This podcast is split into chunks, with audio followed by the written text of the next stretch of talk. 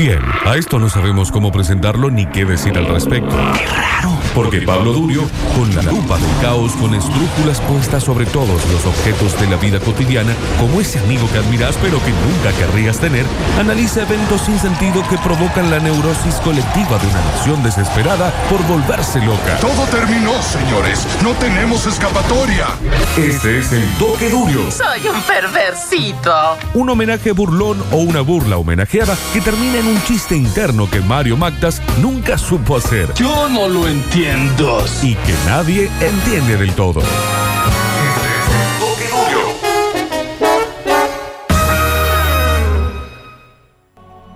La peli de hoy se llama Donde viven los monstruos, así fue mm, traducida al español eh, latino, una película de Spike Jones basada en un clásico de la literatura infantil del año 1963 que se titula Donde viven los monstruos, exactamente igual, de eh, un señor muy famoso en lo que tiene que ver con la literatura mm, infantil que se llama Maurice Sendak, o Sendak, o andás a ver cómo se pronuncia, pero se entiende bien así.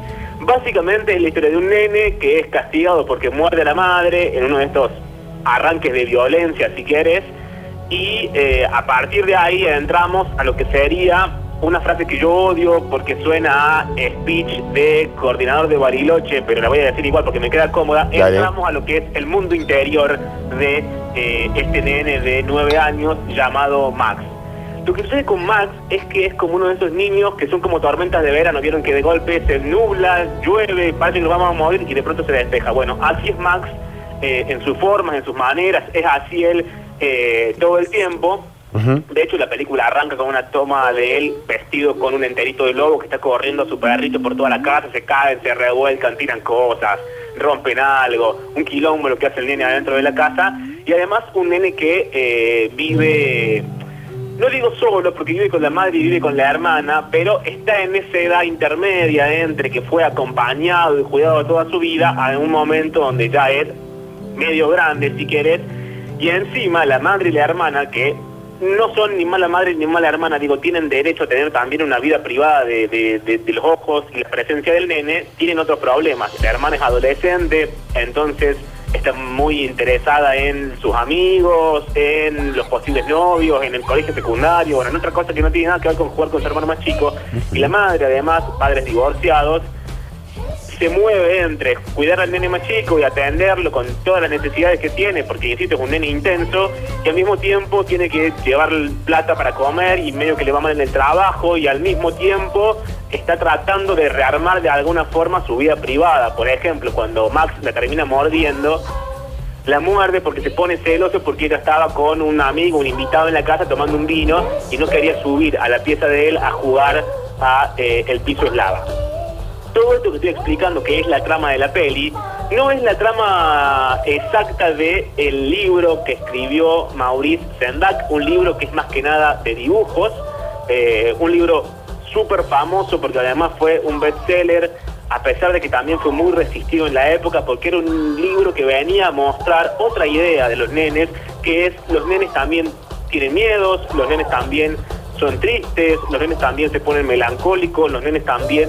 tienen sus propias oscuridades, su imaginación, sus secretos, sus misterios, y el libro tampoco lo devela, de hecho es un libro eh, que no tendrá más de 10 oraciones, insisto, todo se va tejiendo en los dibujos, que son la carga importante del el libro donde viven los monstruos.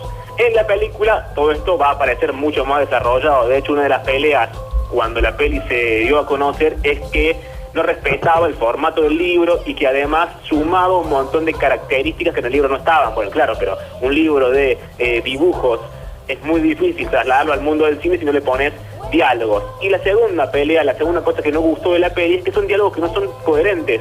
Porque, insisto, suceden dentro de la cabeza de un niño, no suceden en la vida real, donde ya los adultos, entregados en cuerpo y alma al lenguaje, nos expresamos de una forma determinada. A veces el niño dice una cosa y después dice otra y salta sin mayor lógica entre una idea eh, a la siguiente. También es la historia una especie de parábola donde este niño que eh, tiene que aprender a lidiar con estos brotes de enojo, de ira que tiene a veces y también tiene que conquistarlo para crecer. entre, entre comillas. Y para lograr ese estadio final, lo que usa es la imaginación. El lugar común, si quieren, de al nene le das una caja y lo transforma en un castillo. Bueno, eso sucede en donde viven los monstruos. Que insisto con esto, muestra, y el libro mostrado por primera vez, y la peli también lo hace, a la niñez con esto, con un montón de lugares secretos, con sus misterios, con cosas que no tienen nombre, que no sabemos nombrar porque nosotros cuando éramos chicos y después crecemos ya no las recordamos y que además ni el libro ni la peli quieren revelar. No es un tratado sobre la niñez, no es, un, no es sociología, no hay filosofía, no hay nada. Muestra un panorama de una forma muy linda de ver, muy tierna sobre todas las cosas, de lo que sucede con los nenes. Pero entremos en este nene Max que eh, es como una especie de niño melancólico, medio inteligente, también un barderito, bueno, muchas cosas, pero el contexto tampoco ayuda. Está, por ejemplo, en el audio que sigue a continuación en la escuela y el maestro le está contando a los nenes que el sol es una estrella, que eh, tiene cierta cantidad de combustible y que un buen día se va a apagar y nos vamos a morir todos. No sé si es el mejor mensaje para darle a un nene de nueve años y encima el maestro remata y dice, bueno, y si cuando el sol se apague eh, seguimos vivos, seguramente nos matará el terremoto, un tsunami, una peste. Bueno, el maestro. Es optimista esto, ¿eh? Re para adelante. Claro, el maestro es como el bloque del corchazo, no ayuda en nada prácticamente. Nada. Pero el primer audio del día de la fecha que nos introduce e inaugura la columna de hoy sobre donde viven los monstruos.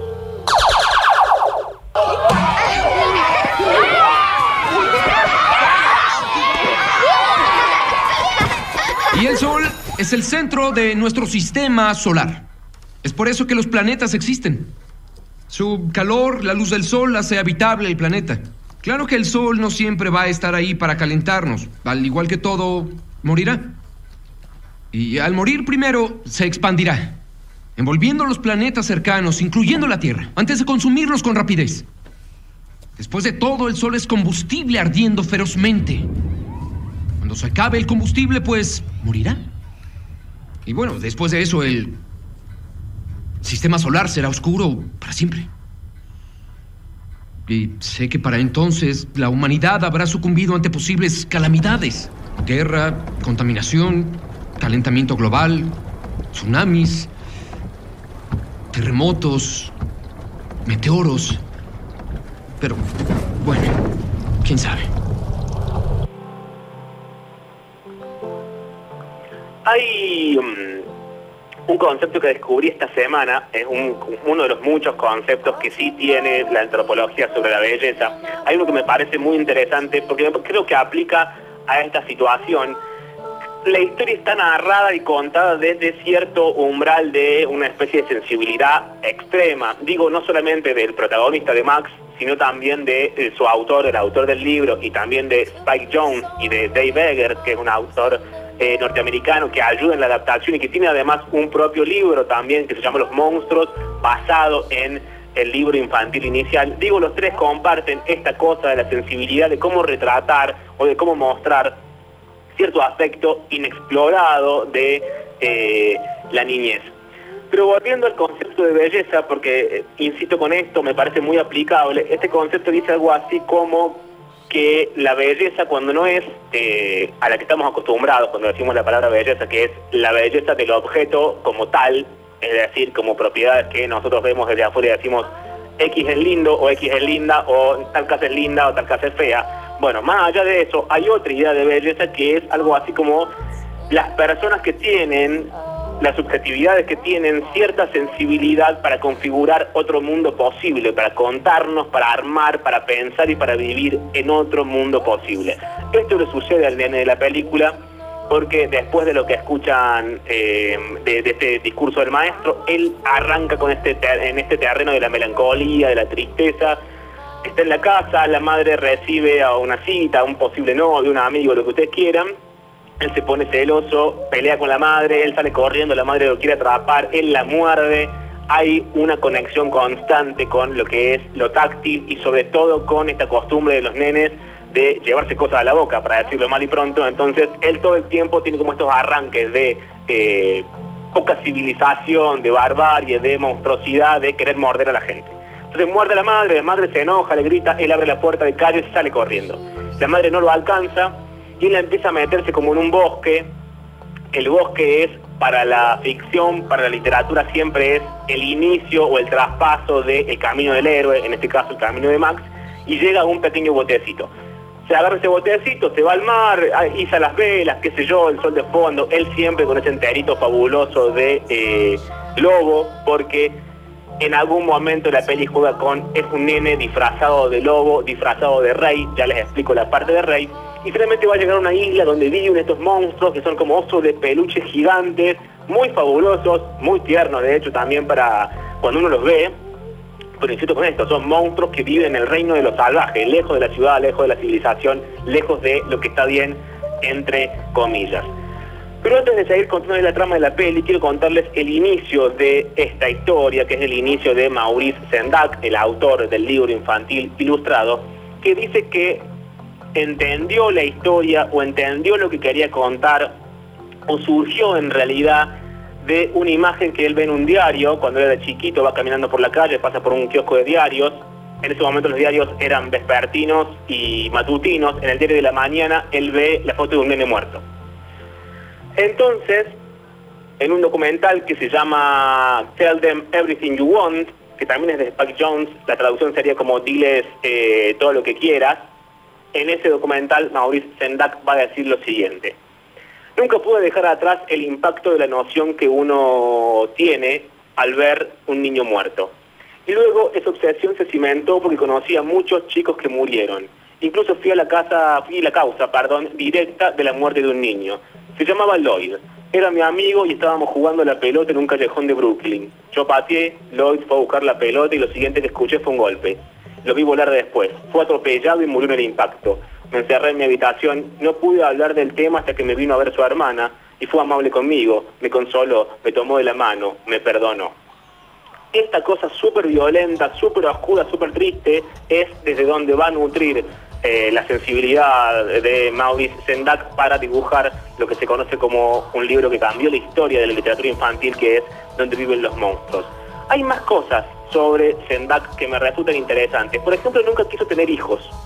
Nunca quiso tener hijos porque, según él, tener un nene y atenderlo no solamente es un, un esfuerzo físico y económico enorme, sobre todo en esta época, sino además que requiere, dice un enorme esfuerzo de imaginación. Y remata, mis padres nunca deberían haber tenido hijos si no tenían tiempo para ellos. Estas son los, tipos de los tipos en realidad de reflexiones que hace Sendak sobre la niñez y de ahí es de donde está construido donde viven los monstruos. Una historia y una película y sus libros respectivos que se alejan de la idea de niñez que tenemos vía Disney, digamos, que los niños siempre son felices, que son adorables, que son tiernos, que son la fuente de luminosidad del mundo y que entonces no sufren, no temen, no dañan, no tienen sus secretos, sus oscuridades, sus tristezas, sus melancolías. No, no, acá hay otra otra versión de lo que es ser un niño quizás más cercana o no, cada uno tendrá la opinión que tenga, etcétera. Pero eh, en este momento de la película, Max está en la isla de los monstruos, los monstruos se lo están por comer y él dice, momento, no me pueden comer porque soy un rey. Y entonces volvemos a aquella frase de es un nene que juega a ser un lobo, que juega a ser un rey. Los, los monstruos deciden eh, no comerlo. Y fíjense esto que, insisto, sucede dentro de la cabeza del nene esta historia, uno de los monstruos, en uno de los momentos más tristes de la peli, o quizás más melancólico, quizás más, eh, no sé, sensibles, emocionales, como quieran llamarlo, le pregunta, bueno, sos un rey, de decinos qué vamos a hacer con la tristeza y con la soledad. Bueno, Max, como rey, en su condición de rey, tiene la respuesta en el audio que sigue a continuación. A los vikingos les enseñé. ¿Vikingos? ¿Qué es un vikingo? Pues tenían cascos con cuernos y eran muy grandes. Más que todos ustedes. Una vez atacaron mi fortaleza de hielo. Querían entrar por el techo, pero lo hice bastante fuerte. Les dije que no, pero siguieron. Los conquisté. Hice explotar sus cabezas. Y entonces entendieron que sé todos los secretos del mundo. ¿Y luego saben qué pasó? Me nombraron su rey. Wow. ¿Rey? ¿Eras un rey? Sabía que había algo especial en él, se los dije antes. Así que hiciste explotar sus cabezas. Ah, las nuestras son más grandes. No puedes hacerlas explotar. No, aquellas eran más grandes que las suyas. Ah, pero eres tan pequeño. Eso es bueno. Mis poderes son capaces de pasar entre las grietas. Ah. ¿Y si las grietas están cerradas? Un reagrietador que las atraviesa. ¿Y qué tal si el reagrietador no funciona? Pues uso un doble reagrietador que corta cualquier cosa en el universo. Y eso es todo. Y no hay nada más poderoso que eso en la vida y punto. ¿Tiene un doble reagrietador? Eso suena poderoso. Sí, sí, pero debe haber un material en alguna parte, tal vez en el fondo de la Tierra, si silencio. lo cambiamos con algo. Guarda silencio. Así que fuiste su rey. ¿Resolviste sus problemas? Sí. Ah. ¿Y qué me dices de la soledad? ¿Quieres saber si harás desaparecer la tristeza?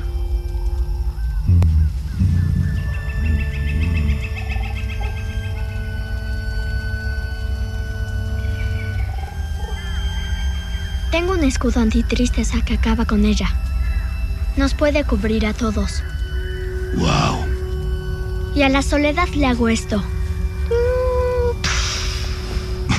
Lo sabía, lo sabía. Cuando apareció lo noté. ¿Por qué jamás me hacen caso? Tienes razón, Carol. Ahí eh, que está Max hablando con estos monstruos, se empieza a entender también que los monstruos tienen sus propios sentimientos, tienen sus propias tramas, hay monstruos que se odian con otros, monstruos que son parejas de otros, monstruos que están enamorados de otros monstruos, etcétera. Esos monstruos que están eh, en la cabeza de Max, para decirlo de alguna forma, tienen tramas y subtramas muy parecidas a lo que le sucede a Max en la vida real. O sea, se siente solo, se siente acompañado, se pelea con la madre, se pelea con eh, la hermana, se pelea con los amigos de la hermana, etcétera, digamos. Los monstruos van a responder a los mismos miedos que eh, tiene Max eh, en la vida real. Y son monstruos, además, que están basados en parientes reales del autor del libro, de Maurice Sendak.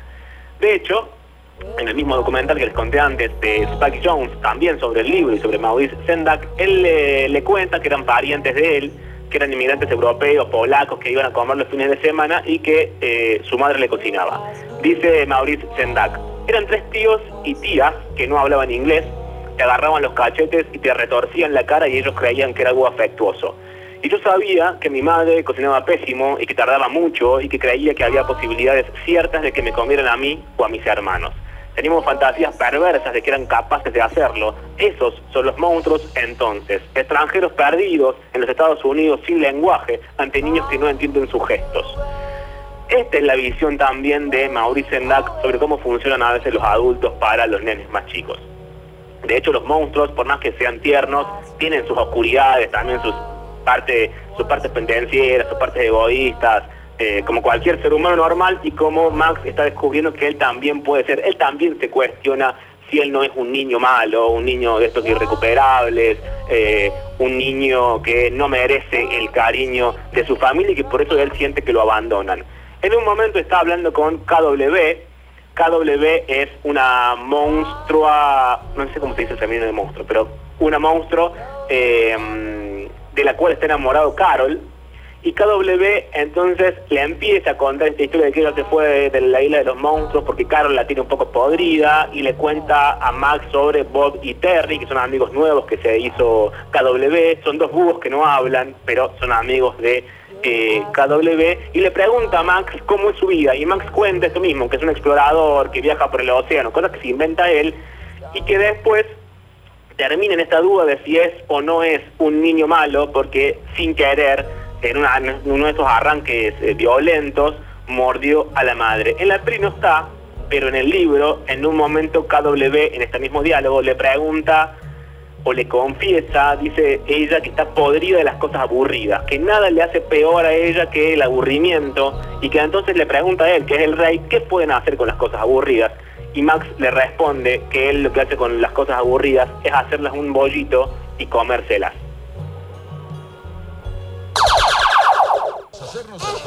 ¿El rey tiene problemas? No puedo sacar mi pie. Ah. Listo. Gracias. Soy KW. Soy Max. Ya sé. ¿Y entonces te quedarás? Pues Te quieren aquí. es complicado. No sé ni cómo llegamos a esto. Ah, Aunque está mejorando. Sí, pues, es cierto. Ok, Rey. Oye, ¿quiénes son Bob y Terry? Ah, son unos buenos amigos. Mira, no sé ni cómo describirlos. Son diferentes de los demás aquí. Son diferentes. ¿Y te agradan más que...? Haces muchas preguntas. ¿Cuál es tu historia? ¿A qué viniste? Bueno, soy un explorador. Viajo bastante. Mm, Y viajo por el océano. Claro. Antes lo hacía por aire. obviamente no tienes hogar ni familia. Antes tenía una, pero... ¿Te los comiste? ¡No! No, mordía una es todo. Mm, Enloquecieron. mm. Y... No me gusta el maíz congelado. Qué pena. Por eso te fuiste. Es como si fuera una mala persona. ¿Y lo eres? No lo sé. No lo sé.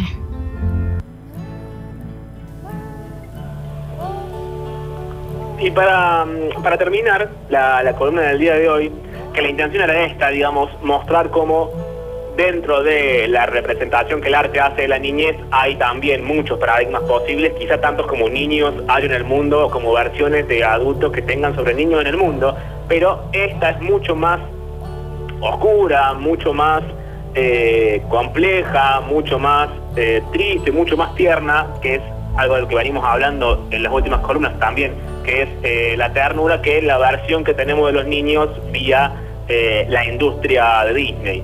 Pero para terminar, mm, para que también se entienda cómo se llega a esta visión de los nenes o a esta complejización de los nenes, hay que entender también que Maurice eh, Sendak, Spark, estaba por decir, no sé por qué, Maurice Sendak es un tipo triste. O sea, en su vida él mismo se confiesa como un tipo triste. De hecho, en el final del documental sobre su vida, Spike Jones le pregunta, le dice, bueno, pero no puede ser que seas tan triste, Maurice. Le dice, algo te tiene que poner contento, algo tiene que alegrarte la mañana, no puedes estar siempre triste, arrastrándote por los rincones. Y entonces Maurice Sendak habla de eh, lo que es su pasión, que es dibujar libros eh, infantiles, y dice lo siguiente, la única verdadera felicidad en mi vida es dibujar. Todo lo que me atormenta se desvanece cuando lo hago, porque es lo que quiero hacer y sé que lo hago bien. ¿Por qué estoy fijado en la niñez? No lo sé. Quizá porque en el fondo no creo en esa demarcación o porque creo que se les debe hablar de otra manera, que se les puede decir cualquier cosa mientras sea cierta. O quizás porque, supongo, es en la infancia donde se quedó mi corazón. Y en esa frase, en ese cierre, en esa idea, creo que un poco se resume lo que trata la película Donde viven los monstruos de Spike Jones, adaptación del libro también Donde viven los monstruos de eh, Maurice Sendak.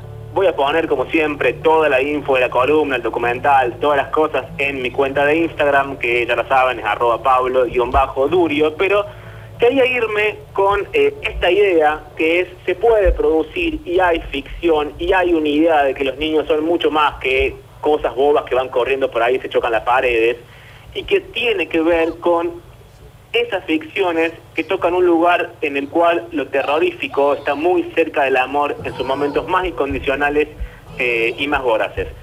Chicos, hasta la semana que viene. Hasta la semana que viene.